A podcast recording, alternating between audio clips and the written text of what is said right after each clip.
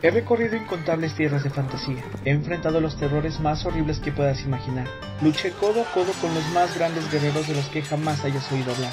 Reyes y emperadores han compartido su mesa conmigo, princesas y reinas me han recibido en su lecho.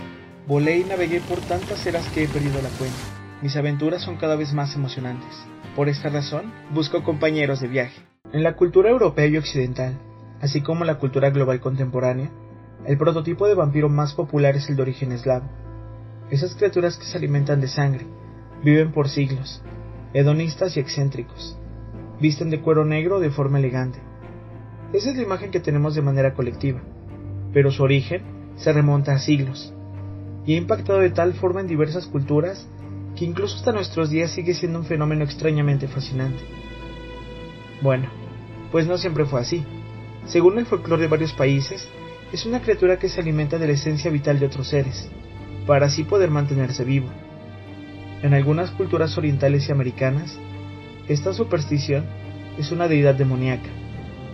De hecho, es probable que el mito del vampiro en el folclore de muchas culturas sea desde tiempos muy remotos y provenga inicialmente de la necesidad de personificar a la sombra, uno de los arquetipos primordiales en el inconsciente colectivo, según la, según la conceptualización de Jung. Este representa los instintos o los impulsos humanos reprimidos, lo más primitivo de los seres humanos.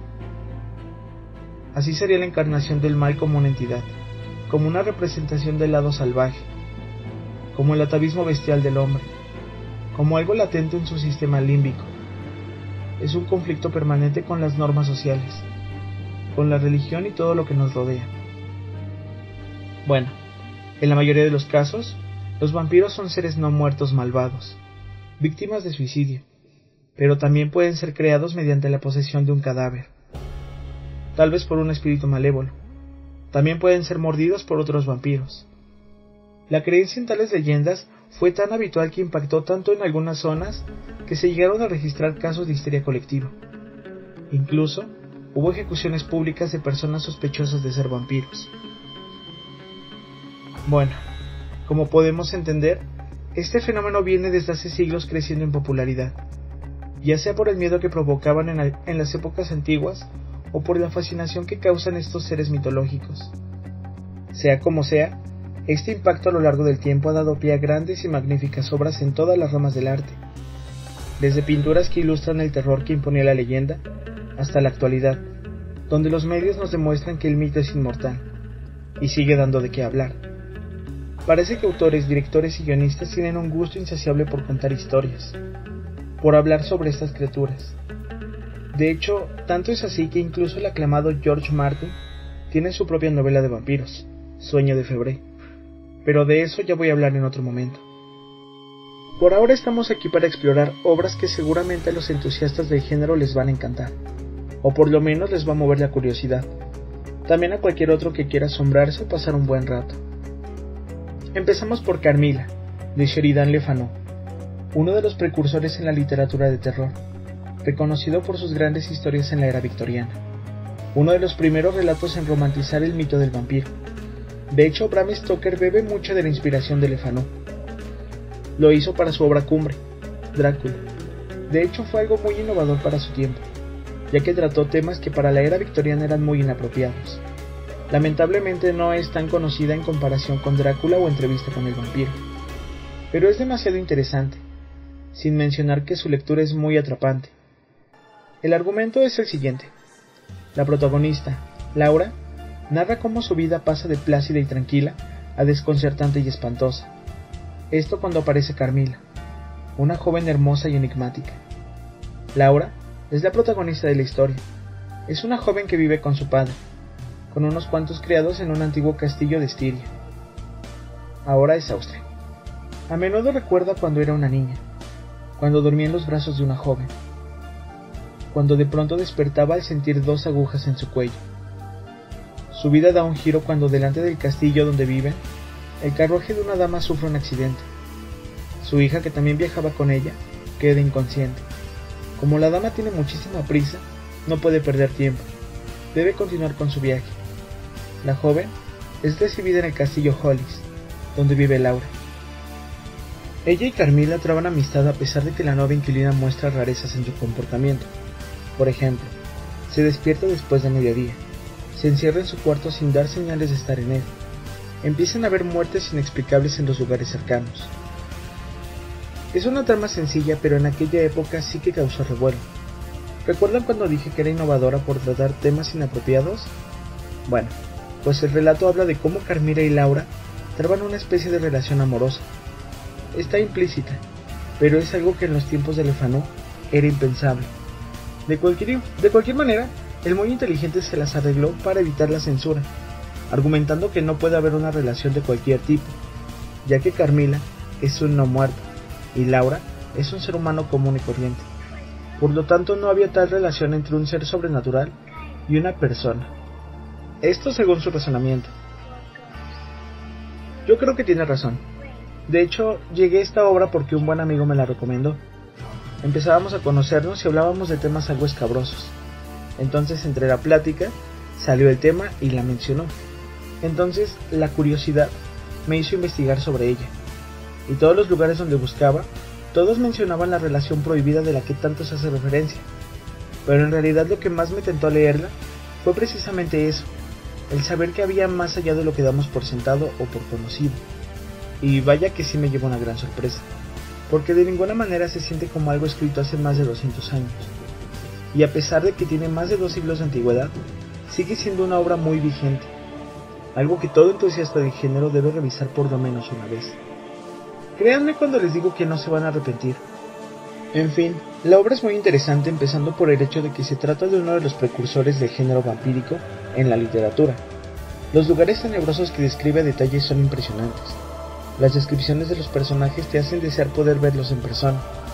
Pero el único inconveniente puede ser la pérdida de sorpresa, ya que por la explotación del género y lo que conocemos de los vampiros, nos damos una idea de cómo va a terminar la historia.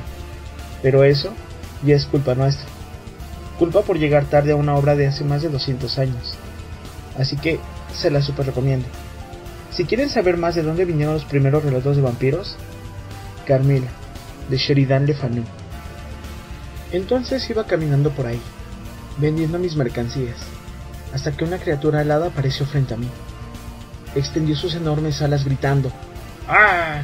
¡Soy un vampiro! Y bueno, ahora soy un vampiro. Eso es parte de un diálogo de una película muy grandiosa, de la cual les voy a hablar en este momento. ¿Alguna vez se han preguntado qué pasaría si juntáramos a cuatro vampiros de diferentes épocas y todos vivieran juntos en un piso en Nueva Zelanda? ¿No? ¿Nunca? Bueno, yo tampoco. Pero esa es la idea retorcida del genial Taika Waititi, donde lleva el mito del vampiro a otro nivel. Conocemos a Viago, Ladislav, Deacon y Peter, que son cuatro vampiros que viven en la actualidad como roomies en un suburbio de Nueva Zelanda. Está filmada en formato de mockumentary. Vemos la vida de estos cuatro inmortales amigos. Se divierten a su manera, ya que, por ser vampiros, solo pueden salir de noche.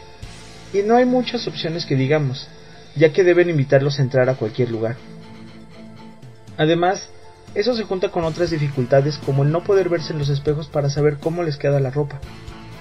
Debido a su edad, algunos viejos trucos de vampiros dejan de funcionar, y esto les dificulta la caza. Nos muestra su vida a través del tiempo, y cómo se las arreglan para vivir entre ellos. Son vampiros con diferentes personalidades. Uno se cree playboy, sexy y rudo. El otro es un magnético sexual, con la obsesión de empalar cosas. Otro más es un dandy refinado del siglo XV.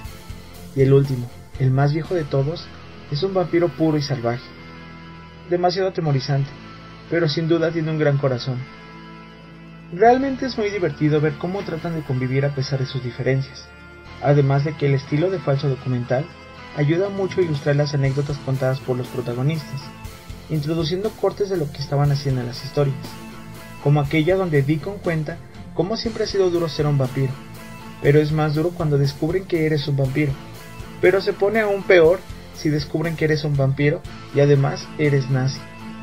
La forma tan sutil en la que manejan el humor negro para mí es grandioso, además de que es realmente entretenido. Hay secuencias en toda la comedia que logran atemorizarte y también te sacan carcajadas. Las escenas están muy bien logradas para hacer una película de presupuesto limitado. Además, logran introducirnos a su mundo donde los vampiros tienen vida social, donde andan por ahí caminando entre nosotros.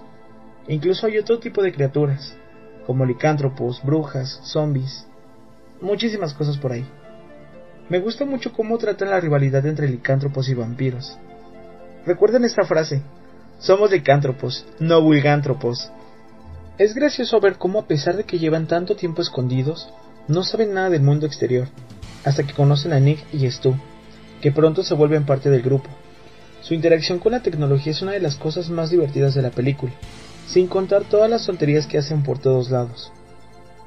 Otra cosa que creo que está muy bien lograda es la ropa de los protagonistas. Tiene tan buen aspecto que refleja la época de la que cada uno es, y cómo encaja perfectamente con su personalidad. De hecho ponen mucho énfasis en las características tradicionales del vampiro. Por ejemplo, tienen una esclava, se convierten en murciélagos, usan el control mental, obviamente huyen de la luz del sol entre otras cosas. Todo esto va apareciendo a lo largo de la película de manera natural. Como decía, hay muchas partes que ilustran la parte documental. Los productores y los guionistas se esforzaron mucho para dar una producción muy bien hecha. Además es muy entretenida y divertida. La primera vez que la vi, no imaginé que me gustaría tanto. De hecho creí que sería otra comedia genérica del montón, pero resultó ser una gran sorpresa. Algo que también resalta mucho es la presencia de Drácula. Se trata de Vladislav, pero nunca se dice directamente. De hecho, a lo largo de la película dan referencias a su vida. Si eres un entusiasta del género, resultará muy obvio a la primera vista. Juegan con esas pequeñas cosas en toda la película. Si pones suficiente atención, tal vez encuentres más cosas que quizá a cualquiera se le puedan pasar desapercibidas. El montaje inicial es una de las cosas que más me gustan, ya que mezcla las cosas graciosas con un tono oscuro. Es decir, primero vemos representaciones violentas y aterradoras del vampiro, y en la siguiente imagen hay fotos de ellos usando cosplays ridículos en el año en el que se encuentran. Si me preguntan, no podría elegir un personaje favorito, ya que cada uno tiene su propio toque y personalidad, y eso los hace sentir muy auténticos. Por ejemplo, Deacon es rudo, no le importa nada y se cree muy importante, pero tiene esa actitud arrogante y divertida, hasta que se molesta porque cree que alguien le está copiando la personalidad, y trata de proteger su imagen a toda costa haciendo el ridículo. Viago es un romántico muy refinado, trata de mantener el orden pero tiene ese toque adorable que hace que sea como un niño tratando de controlar a sus compañeros.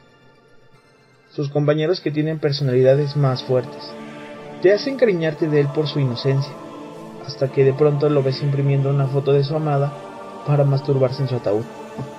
Luego está Vladislav, que es un maniático sexual arrogante. Es demasiado imponente hasta que te das cuenta de que esa imagen es solo para esconder sus destrozados sentimientos. Sentimientos que le dejó la bestia, Así es como llama a su expareja. Después tenemos a Pita, que es el vampiro mayor que está ahí para atemorizar por su imagen. Hasta que en cierto punto se vuelve un poco ausente, pero es comprensible ya que es un vampiro muy viejo. Devora todo lo que se le pone enfrente. Y al final tenemos a Nick, que es el vampiro más joven de la actualidad. Él se encarga de enseñarle al resto de los chicos cómo funciona la tecnología de nuestros tiempos, y los lleva a muchos lugares para divertirse. Nick trae a su amigo Stu, un humano nerd sonrosado que todos prometen no comer, ya que también les enseña muchas cosas. De pronto todo el mundo se encariña de él, e incluso descierran a Nick del grupo por ser tan joven e imprudente, y por revelarle a cualquier persona que es un vampiro.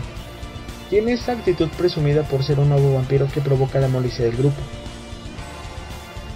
Pero después de eso, solo Stu puede pasar el tiempo con ellos. En fin, Todas las cosas construyen una atmósfera que te dejan con ganas de tener a cuatro amigos vampiros, para disfrutar de su compañía y luego vivir todas esas absurdas aventuras. Me atrevo a decir que es visualmente increíble. Como decía anteriormente, para tener un presupuesto limitado, construye muy bien la manera de contar las historias. Y aparte nos muestra cosas muy hilarantes y emocionantes, como las transformaciones de licántropos, los vuelos de vampiros o las peleas de murciélagos encabronados. Además, muchas de las frases son muy divertidas. Por ejemplo, entonces iba caminando por ahí, vendiendo mis mercancías, hasta que una criatura alada apareció frente a mí y extendió sus enormes alas, gritando, ¡Ah! Soy un vampiro. Y bueno, ahora soy un vampiro. es una de mis películas favoritas en general, y me gusta verla cada cierto tiempo, solo para reírme un poco con todas las situaciones que hay. Hace unos pocos años se hizo un remake de esta película en un formato de serie para televisión. Eso no lo he visto, pero de cualquier forma sigo prefiriendo la idea original. Llegué a esta película porque siempre he tenido ese gusto por lo paranormal, y andaba buscando por ahí cosas en foros de internet donde recomiendan cosas del género de culto, y me pareció muy atrayente la sinopsis, además de que me sorprendió mucho. En fin, recomiendo que la veas cuando tengas un poco de tiempo. Créeme, te vas a preguntar por qué pasaste tanto tiempo sin ver algo tan raro y divertido como esto. Claro, si la llegas a ver, danos tu opinión en las redes sociales. What We Do in the Shadows, lo que hacemos en las sombras. Ahora hablemos del vampiro en las viñetas. Hay infinidad de obras y personajes que exploran este género de muchas maneras, y lo hacen de forma muy interesante. Tenemos por ejemplo a Blade el cazador de vampiros, a Morbius de Spider-Man, que pronto tendrá su propia cinta en live action. Y podría ir mencionando así muchísimos ejemplos conocidos, pero este en particular me llamó mucho la atención desde hace años. Hablo de 30 días de noche. Es un cómic que nos narra la historia de un pequeño pueblo en Alaska. Ahora, imagina que por un mes entero durante el invierno todo se sume en oscuridad, una oscuridad que parece eterna, donde obviamente no se diferencia entre el día y la noche donde el reloj biológico de las personas se desorganiza y hace imposible descansar como se debe. No es que se trate de un hecho ficticio, de hecho eso pasa en nuestra realidad. Pero, ¿qué pasaría si le agregamos a esa densa y tenebrosa oscuridad un ingrediente extra? Algo que aceche a cada momento, que tenga habilidades supernaturales, sentidos agudizados, fuerza exorbitante y un hambre incontrolable, dotado de inteligencia, no, no son bestias gigantescas, pero sí que son algo mucho más peligroso. Vampiros. En Borro, Alaska, durante un mes en el invierno, todo se sumerge en una oscuridad total, debido a la traslación terrestre, que por alguna razón física no permite a la luz del sol llegar a todos los rincones de la Tierra. Un vampiro descubre este fenómeno y decide organizar la mejor comida que pueda tener en su longeva e inmortal vida. Pasaremos 30 días de horror y oscuridad, con sangre a raudales, gracias a Steve Niels y a Ben Templesmith, los creadores de esta abrumadora y cruel historia. Los habitantes de Borrow deberán enfrentarse a una tempestad vampírica, durante por lo menos 30 días de oscuridad absoluta, donde solo los más fuertes y capaces pueden sobrevivir. Este cómic en sí nació originalmente como la idea para una película, pero tomó su forma en el cómic gracias al talentoso Ben Temple Smith, que después sería mundialmente famoso dentro del mundo de la novela gráfica, gracias a este cómic, 30 días de noche. De hecho, sí tuvo su adaptación al cine, gracias a la gran recepción del público. Aunque tuvo algunas diferencias con el cómic, mantuvo la esencia de este, y también le fue muy bien, de hecho, hubo un par de secuelas de la misma historia dentro del cómic, 30 días más oscuros y de regreso a Borro. Ambos tienen un arte excepcional, donde mezclan la violencia y lo grotesco, el miedo de las víctimas que quieren sobrevivir a toda costa. Cada página transmite esa emoción, o al menos a mí me lo parece de esta manera. Todo empieza cuando Matt, un vampiro que vive ocultándose para matar y saciar su hambre, se topa con este adorable pueblo, que durante noviembre sufre de un periodo de oscuridad total, como ya lo había mencionado, a causa de un fenómeno terrestre. Como podemos suponer, esto alegra a esas criaturas que deben esconderse en las limitadas horas de la sombra, para poder alimentarse y sobrevivir. La historia nos sitúa en el 2001, con el sheriff del pueblo que vive con su esposa y su ayudante. Durante los días anteriores a noviembre, la mayoría de las personas del pueblo se va a partes más iluminadas del país, para evitar el descontrol de horarios, ya que muchos no pueden soportar la ausencia de luz. Los que se quedan es porque no tienen otro lugar a donde ir, ni siquiera los recursos necesarios para irse a otro lado. Poco a poco se dan cuenta de que los teléfonos móviles fallan, otros más desaparecen, incluso las plantas eléctricas empiezan a reportar fallas. Y recordemos que estas son muy importantes para proveer de iluminación y calefacción. Aquí es donde empezamos a saborear a dónde nos lleva todo esto. Esto es tan solo el principio de unas vacaciones jodidamente sangrientas y satisfactorias, para aquellos que no pueden andar a la luz del día, y que encuentran este momento como perfecto para saciar su interminable apetito. La obra es tan buena que incluso Clive Barker, uno de los autores de novelas de terror más importantes de los últimos tiempos, participó en el prólogo, hablando de lo grandioso que le parecía esta premisa. La historia está ampliamente recomendada por Clive, para aquellos que buscan una escalofriante y sangrienta historia algo más violento, algo realmente intimidante. Aquí el terror es directo, nos recuerda lo peligrosos e impredecibles que son estas criaturas, y que no tienen absolutamente nada que ver con lo que hemos visto en las obras. Los colmillos, las manos ensangrentadas y los ríos de sangre están en cada panel, sin contar las escenas realmente violentas y brutalmente explícitas. El temor no llega a la mitad de la historia, sino que está presente en todo momento. Solo es cuestión de esperar para ver quién es el siguiente. Además, no se trata de quién es el siguiente, sino de en qué orden les va a tocar. Vamos a ver todo un desastre en la primera parte. Todo a través de los ojos de una pareja de policías, que impotentemente lo único que pueden hacer es observar. Aquí vemos una especie diferente de vampiro. Nos alejamos de la moda europea, de los refinados bien vestidos, esos que dejan marquitas en el cuello. No, aquí la violencia es brutal. El desmembramiento está a la orden del día. bueno, de la noche. En contraparte, vemos el amor de una pareja que debe apartarse de todo para poder hacer frente a esta locura desenfrenada. En la segunda parte, en los 30 días más oscuros, vemos a una chica sobreviviente de Borro. Ella escribe un libro de lo sucedido en su pueblo natal. Por casualidad, el libro tiene la portada de la primera parte del cómic. Eso me parece un detalle genial. Es una meta-autorreferencia. Son esas pequeñas cosas que hacen que te erice la piel de emoción. En fin, como es de esperar, los vampiros buscan desesperadamente dar con ella, para cargársela, ya que no les conviene que su presencia sea del dominio público. Hay una frase muy importante. Si saben que existimos dejarán de temernos. La frase es algo muy cierto. El temor que le tenemos a lo desconocido es parte de la premisa de la historia, ya que el terror no deja actuar a las personas como lo harían en un estado de conciencia tranquilo. Vemos un personaje femenino muy cabrón arreglándoselas para sobrevivir.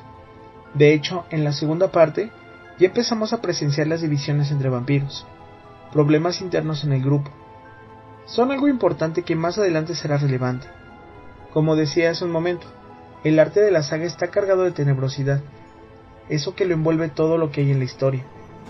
Desde las manchas de sangre que parecen reales hasta los lugares poco definidos que parecen sumirnos en una pesadilla, sin mencionar los rostros encabronadamente feos de los vampiros. Esto se aleja completamente de todo lo que vi en Crepúsculo. en fin. La tercera parte no es tan buena como las demás, pero es un desenlace decente a la historia en general. Vemos a un segundo sheriff, se prepara para la mierda violenta y sangrienta que le va a llover durante todo noviembre. Siguen apareciendo personajes interesantes, y hay escenas que te dejan con ganas de dormir con la luz encendida durante mucho tiempo. No es como que me haya pasado a mí. me parece una historia grandiosa. Lo que más me llamó la atención fue el fenómeno de la oscuridad total. O sea, es el lugar perfecto al que yo iría si fuera un vampiro. Claro, si apenas si pudiera alimentarme.